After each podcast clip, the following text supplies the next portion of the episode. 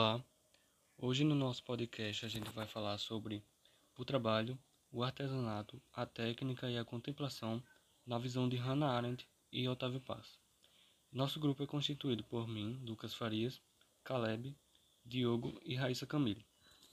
Otávio Paz vê o artesanato como um modo de viver onde o artesão tem a possibilidade de transmitir sentimentos pessoais através de objetos feitos à mão. A beleza do objeto não está somente no aspecto físico, mas também na sua utilidade. Segundo ele, uma vez que o objeto é feito por mãos humanas, a peça de artesanato preserva as impressões digitais, reais ou metafóricas, do artesão que a criou. Então, ele faz o seguinte questionamento: Como é que esse mundo no qual a beleza é inerente aos objetos de uso, ao qual a contemplação pertence por direito, vai se transformar, e nós, humanos, vamos perder a dimensão do lento, do belo, da história dos objetos em nossas vidas.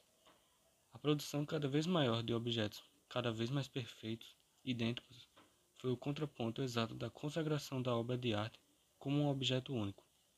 Os artesãos nos defendem da uniformidade artificial da tecnologia e da improdutividade da geometria. Ao preservar as diferenças, eles preservam a fertilidade da história a relação dos seres humanos com os objetos que fazem parte do mundo, segundo Hannah Arendt. Os seres humanos consistem em tratar com que todos os objetos de uso sejam como se fossem bens de consumo, de sorte que consumiria bem rapidamente como igual à sua produção. Os objetos do mundo moderno se tornaram produto do labor, ou seja, um trabalho árduo, cujo destino natural é ser consumido ao invés de ser produto do trabalho. São destinados a serem usados Segundo Hannah diante da abundância do uso, foi se acabando com o tempo, dada a circunstância do objeto de uso não ser utilizado como uso, mas sim como consumo, agora não mais utilizando esse objeto de uso como necessidade, mas sim como natural, estando, liga estando ligado ao alimento para a manutenção da vida. Transformação presente no mundo humano a partir da técnica industrial, segundo Hannah Arendt. Com a Revolução Industrial, ocorreu uma intensa transformação em toda a sociedade, colocando em primeiro plano o labor e os valores a ele ligados.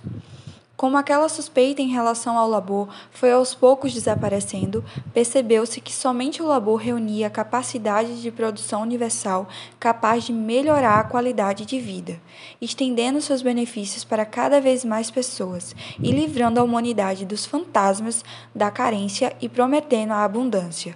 Nas fábricas, ocorreram organização e uma otimização do labor. O processo de produção foi dividido em partes, visando a simplificação e o aumento da produção. O início desse esquema de produção preocupou-se em fornecer os bens de consumo necessários a um contingente cada vez maior de pessoas, com vestes, alimentos e objetos de uso geral. Aos poucos, as produções artesanais ainda existentes aumentaram a precisão da eficácia, da qualidade, da quantidade e dos baixos custos de processos produtivos. Indiretamente, as consequências do sucesso industrial começaram a evoluir, sendo criados uma sociedade de operários, de técnicos, ajudando o povo da elite, a massa e a minoria empresários e os operários, produtores e consumidores. Segundo o primeiro nível de atividade ou ação desenvolvido por Hannah Arendt, a condição da possibilidade do labor é a manutenção da própria vida. A produção daqueles bens, necess... daqueles bens necessários da sobrevivência da espécie possuindo um caráter biológico repetitivo, preso aos limites do corpo e da natureza. História do nosso mundo sobre os objetos. Por exemplo, no filme Toy Story, o personagem Andy tem uma relação afetiva com seus brinquedos. Em contramão com o pensamento de Hannah Arendt, o personagem obtém uma relação de uso com seus brinquedos e não de consumo. Mesmo com que os seus brinquedos sejam fabricados a fim de consumo, ele mantém uma perspectiva de uso contínuo e de cuidados para com seus brinquedos ao contrário do habitual para os outros objetos, como consumir o objeto até se desgastar e ter que comprar outro. No filme, o personagem Buzz, que a princípio foi fabricado por, um por ser um objeto de consumo, tendo vários iguais a ele sendo fabricados, acaba sendo utilizado como um objeto de uso pelo personagem Andy, dando seu valor sentimental, assim como o personagem Woody, que por ser um brinquedo feito de pano fabricado por mãos humanas, acaba tendo um valor sentimental mais forte. Otávio Paz valoriza as coisas fabricadas à mão. Ele afirma que uma vez que o objeto é feito por mãos humanas, a peça de artesanato preserva as impressões do artesão que a criou.